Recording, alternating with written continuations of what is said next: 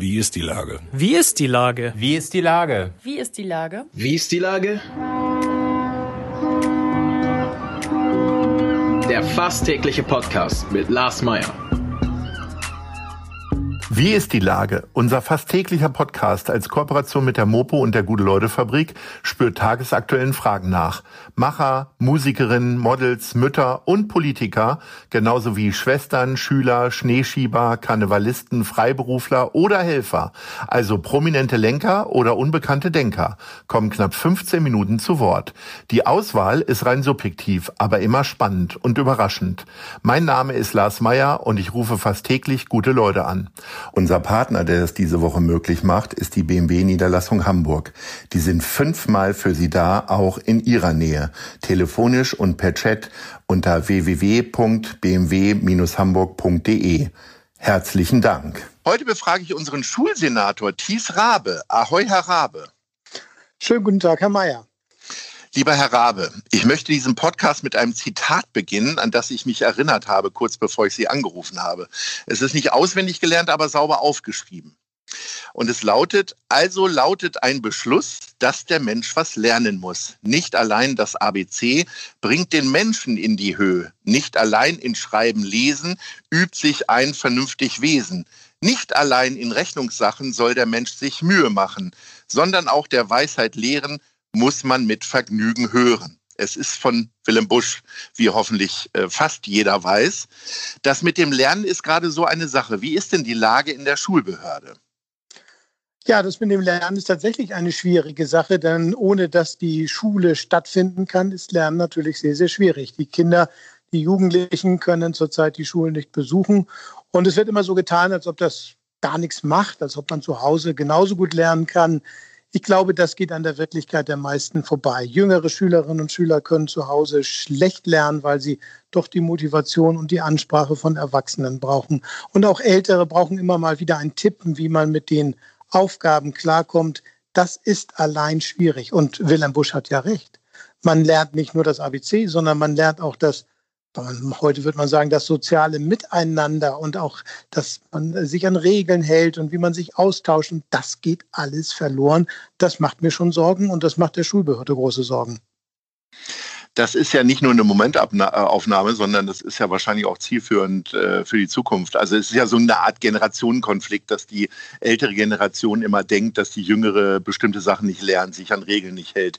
Äh, nur jetzt ist es, glaube ich, relativ klar, dass das echt schwierig ist, wenn Wissen schon seit einem Dreivierteljahr nicht strukturell äh, übermittelt wird. Was können wir denn dagegen tun? Müssen wir die Schulzeit verlängern? Ich glaube, das Beste wäre, dass wir auch uns bei jeder neuen Diskussion über die Pandemie fragen, müssen die Schulen wirklich geschlossen werden? Das geht mir manchmal in Deutschland zu schnell mit den Schulschließungen. Wenn wir uns in den anderen europäischen Ländern umsehen, dann sieht man, dass dort einerseits in der Welt der Erwachsenen manchmal sogar härter der Lockdown durchgeführt wurde mit Ausgangssperren ab 18 Uhr und mit vielen anderen Einschnitten, aber dass man dort gerade gegenüber Kindern und Jugendlichen großzügiger war und die Schulen auch länger offen gehalten hat. Und deswegen kann man natürlich auch jetzt über Ersatzmaßnahmen re reden. Wir tun das gerne auch gleich. Aber zunächst einmal steht schon auch der Appell, dass wir es ernst meinen. In Deutschland wird immer schnell gesagt, ja, die Schulen müssen zuletzt schließen. Aber in Wald machen wir es nicht. Wir schließen sie immer relativ früh. Und deswegen gilt es auch daran, weiter zu arbeiten, ob das wirklich jedes Mal nötig ist. Wenn man helfen will, dann muss man einfach sagen, ja, dann müssen wir gucken. Wir haben in Hamburg die Schulen nicht komplett geschlossen, haben allen Kindern und Jugendlichen gesagt, wer zu Hause es schwer hat mit dem Lernen, der darf auch in die Schule gehen. Und das funktioniert so einigermaßen, sodass zumindest einige diese Möglichkeit nutzen können. Zudem bieten wir in den Ferien extra Kurse an für alle diejenigen, die sagen, ich brauche da noch ein bisschen Rückenwind. Gibt es die sogenannten Lernferien? Das haben wir jetzt schon zweimal durchgeführt. Klar, ist teuer, kostet äh, mehrere Millionen, so wie sich das anfühlt, aber das ist es uns wert, um die Sache noch besser zu machen. Und zum Schluss wenn das jetzt wieder losgeht mit den Schulen, dann sollte man auch über ein Förderprogramm nachdenken, denn viele Eltern haben jetzt schon angefangen, für ihre Kinder Nachhilfe zu organisieren. Aber das können nicht alle Familien. Hier sollte der Staat sich mehr anstrengen und dafür setze ich mich auch ein. Der Ministerpräsident von Schleswig-Holstein, Herr Günther, hat ja doch so zwei, drei, vier Alleingänge äh, für sich beschlossen, für sich und sein Land. Juckt es Ihnen manchmal in den Fingern, äh, mit dem Bürgermeister einen Deal zu machen, die Schulen dann doch jetzt schon aufzumachen? Wir reden bei uns im Senat viel anständiger und ordentlicher und seriöser miteinander, als alle Menschen so außerhalb denken. Die denken immer, da macht man Deals und das Fingerhaken und so weiter. Nee, nee, da wird schon sehr ernsthaft die Lage besprochen und da gucken wir uns die Inzidenzzahlen an. Klar sind wir uns auch in vielen Punkten sofort einer Meinung, in anderen wird durchaus länger diskutiert. Ähm, aber ich sage mal ganz offen, im, im Moment hat Herr Hamburg Ferien vor der Nase. Äh, Schleswig-Holstein fängt, glaube ich, am 22. Februar wieder an mit der Schulöffnung. Wir haben am 26. Februar den ersten Ferientag. Für die vier Tage, da macht das nun wirklich keinen Sinn. Wir werden nach den Ferien die entsprechenden Öffnungen einleiten. Sie haben vorhin schon die Kosten angesprochen, die vielleicht für Nachhilfe und so weiter zustande kommen. Hat die Politik, um jetzt mal ganz allgemein zu fragen, am falschen Ende gespart? Hat man so ein bisschen den Eindruck, ne? Also äh, das mit den Schutzimpfungen, da hat man das Gefühl gehabt, da hat man eher so geguckt, wer welcher Discounter hat den günstigsten Preis. Ähm, und wäre es nicht eine Möglichkeit, tatsächlich jetzt einfach jeden Tag zu testen in der Schule? Oder ist das äh, von der Logistik her gar nicht machbar? Ja, ich will mich jetzt nicht abarbeiten an der Frage, ob die EU oder Jens Spahn welche ja. Impfstoffe zu spät oder zu früh äh, äh, geordert hat. Wichtig ist aber tatsächlich die Idee mit den Schnelltestungen. Ich habe mir sehr sorgfältig angeguckt, die Idee in Österreich. Und dort ist es ja so, dass die Schülerinnen und Schüler durchaus einmal, manchmal zweimal in der Woche getestet werden. Und das ist gar kein komplizierter Test. Das sind nicht diese super langen Stäbchen, die man sich da bis hinten in den Rachen rammen muss, was ja wirklich schwierig ist, sondern das sind nur so ganz kleine, ich sagte zu mal Nasenbohrtest. Da steckt man ein kleines Wattestäbchen nur ganz vorne in die Nase. Naja, ich sag mal, so lang wie die Fingerkuppe bestenfalls. Also das hat der eine oder andere mhm. schon mal so gemacht. Und das funktioniert offensichtlich gut. Und da frage ich mich, Mensch, verdammt nochmal, warum können wir das nicht in Deutschland einführen? Ich wäre dafür bereit, das in Hamburg auch ernsthaft zu prüfen. Aber leider tut sich im Moment äh, die Bundesebene schwer, diese besonderen Testungen zu ermöglichen oder überhaupt zu, ähm, diese, diese Testung zuzulassen. Und das steckt da alles noch irgendwie fest. Das ist schade. Ich hoffe sehr, dass wir in den nächsten Wochen hier weiterkommen. Willem Busch spricht ja auch von der Weisheit, die man lernen soll. Äh, wie weise sind Sie denn in den letzten Monaten geworden? Sprich, ähm, wie oft haben Sie dazugelernt und mussten Ihre Meinung möglicherweise ändern? Also weise Männer haben ja meistens keine Haare. Und äh, in den letzten Jahren ist mir ziemlich viel Haare ausgefallen, denn das war schon extrem schwierig, äh, das Schulsystem durch diese bewegte Zeit durchzusteuern. Man kann schon sagen, dass man natürlich äh, schlauer wird. Wir haben am Anfang immer darauf gehört, dass alle gesagt haben, Masken bringen nichts. Mittlerweile sagen alle, Masken sind das A und O. Am Anfang hieß es dagegen, dass wir die Schule von oben bis unten alle zwei Minuten ordentlich reinigen müssen, weil überall die Viren auf den Klassenbüchern sitzen und auf den Tischen. Heute sagen alle, nee, das ist gar nicht mehr so. Da haben wir viel, viel Geld investiert für zusätzliche Reinigung, mehrere Millionen ausgegeben. Also hätte man das von Anfang an richtig gewusst, dann hätte man sicherlich auch gleich das Richtige tun können. Dennoch darf ich umgekehrt sagen, in den 16 Bundesländern haben immer mal wieder der ein oder andere Minister auch gesagt, jetzt fahre ich links rum oder rechts rum und musste dann den Kurs zum Teil noch innerhalb von ein, zwei Wochen korrigieren. Das ist so in Hamburg dann doch nicht vorgekommen. Wir haben meistens doch im Großen und Ganzen einen Kurs gefahren, der zwar nie zu Ende war, der dann auch weiter ausspezifiziert werden musste. Dann kam die Maskenpflicht für die Älteren, dann für die jüngeren Schüler und so weiter und so weiter. Aber dass wir ihn haben regelrecht ändern müssen und alles über den Haufen werfen müssen, das war zum Glück bis jetzt noch nicht da toi, toi, toi, man weiß es trotzdem nicht. Äh, die Pandemie äh, hat allen Politikern immer wieder Streiche geschlagen. Das kann sich auch ändern. Ich kann mich erinnern, als ich in meiner äh, frühesten Kindheit, also in den 70ern, äh, länger krank war, was weiß ich, mit den üblichen Kinderkrankheiten, Ziegenpeter und Masern und so weiter, durfte ich vormittags immer Fernsehen gucken. Es war fast eine Verpflichtung, nämlich Schulfernsehen. Und äh, ich frage mich jetzt, warum man das nicht irgendwie ausmottet, warum der NDR oder ich glaube, ich habe damals über den WDR das geguckt, äh, äh, nicht die alten Kassetten rausholt, weil ich sag mal, an Mathematik oder so hat sich jetzt nicht mehr viel geändert. Ne? Also bei Geografie, die Kassetten müsste man wahrscheinlich im Keller lassen. Aber aber ähm, äh, warum denkt man nicht mal darüber nach, auch so zentrale Videos oder ähnliches zu produzieren tatsächlich? Ja, da geht es Ihnen so wie mir. Also als ich, äh, wenn ich früher krank war, Fernsehen hatten wir allerdings noch nicht. Ich scheine etwas älter zu sein als Sie. Dann ja. durfte ich mal hm. Radio hören. Da gab es den Schulfunk der wurde immer eingeleitet mit der Melodie vom Vogelfänger aus der Zauberflöte, nach meiner groben Erinnerung. Und das waren durchaus spannende Sendungen, die ich mir da angehört habe.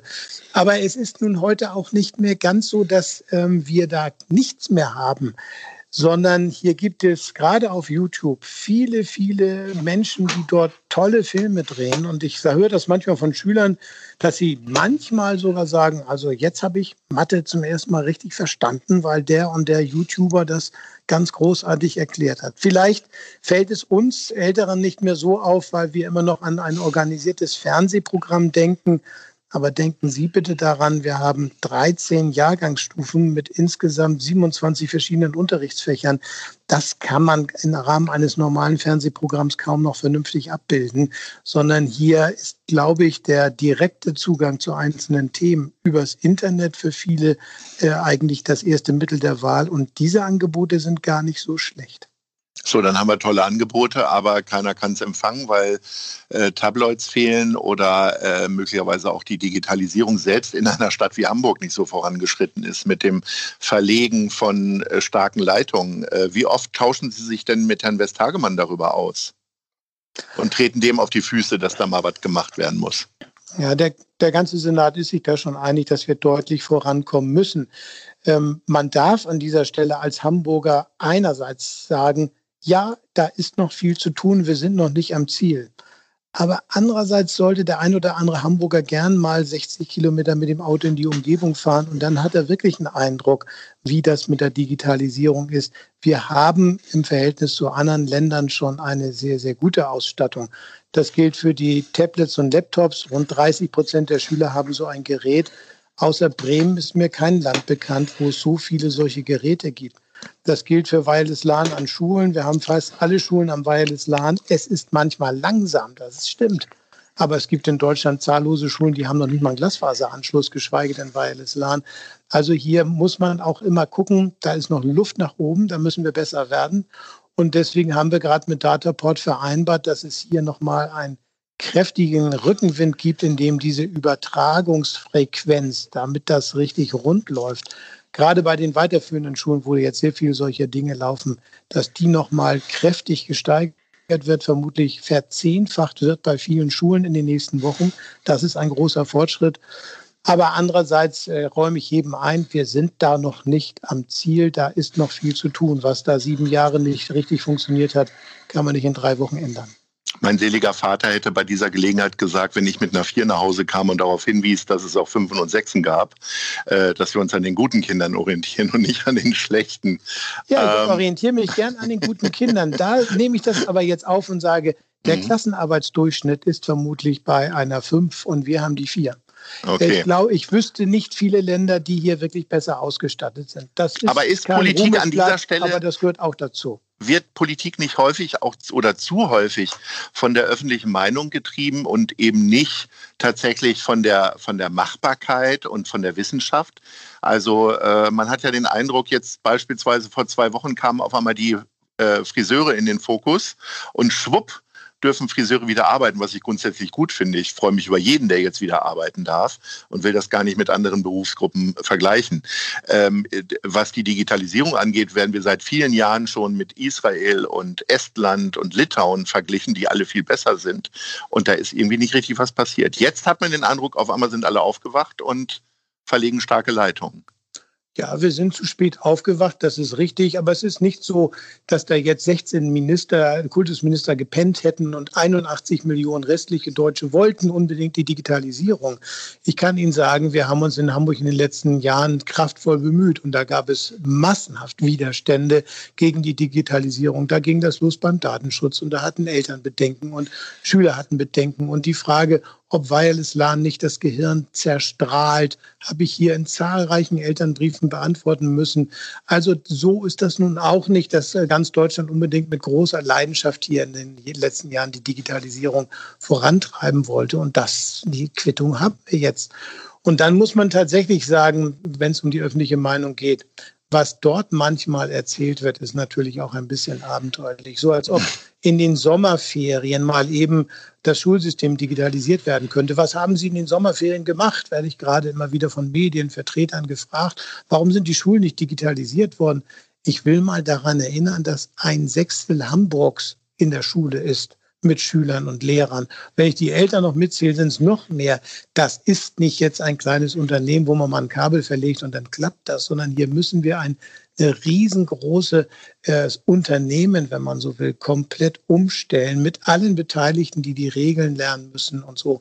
Da muss man ehrlicherweise sagen, an der Stelle ist die öffentliche Meinung vielleicht manchmal ein bisschen äh, naiv in ihren Vorstellungen, wie schnell und gut so etwas funktionieren kann. Mein Anspruch ist, wir wollen bundesweit unter den drei Ersten sein in der Digitalisierung und da hat mir noch keiner bewiesen, dass das nicht so ist. Wir wollen da ganz vorne liegen, aber auch wir kochen nur mit Wasser, da muss man ehrlich bleiben. Lieber Herr Rabe, äh, frei nach Willem Busch, äh, dieses war der erste Streich, doch der Volk, zweite folgt zugleich. also, das war unser erster Podcast, das hat mir sehr gefallen. Vielen Dank für die vielen Informationen, Ihre Meinung und auch das, was Sie so vorhaben. Äh, und ich hoffe, dass es einen zweiten Streich geben wird in ein paar Wochen. Ich Vielen bin Dank ein großer Anhänger von Willem Busch und freue mich darüber. Alles Gute. Tschüss. Tschüss. Dieser Podcast ist eine Produktion der Gute-Leute-Fabrik und der Hamburger Morgenpost.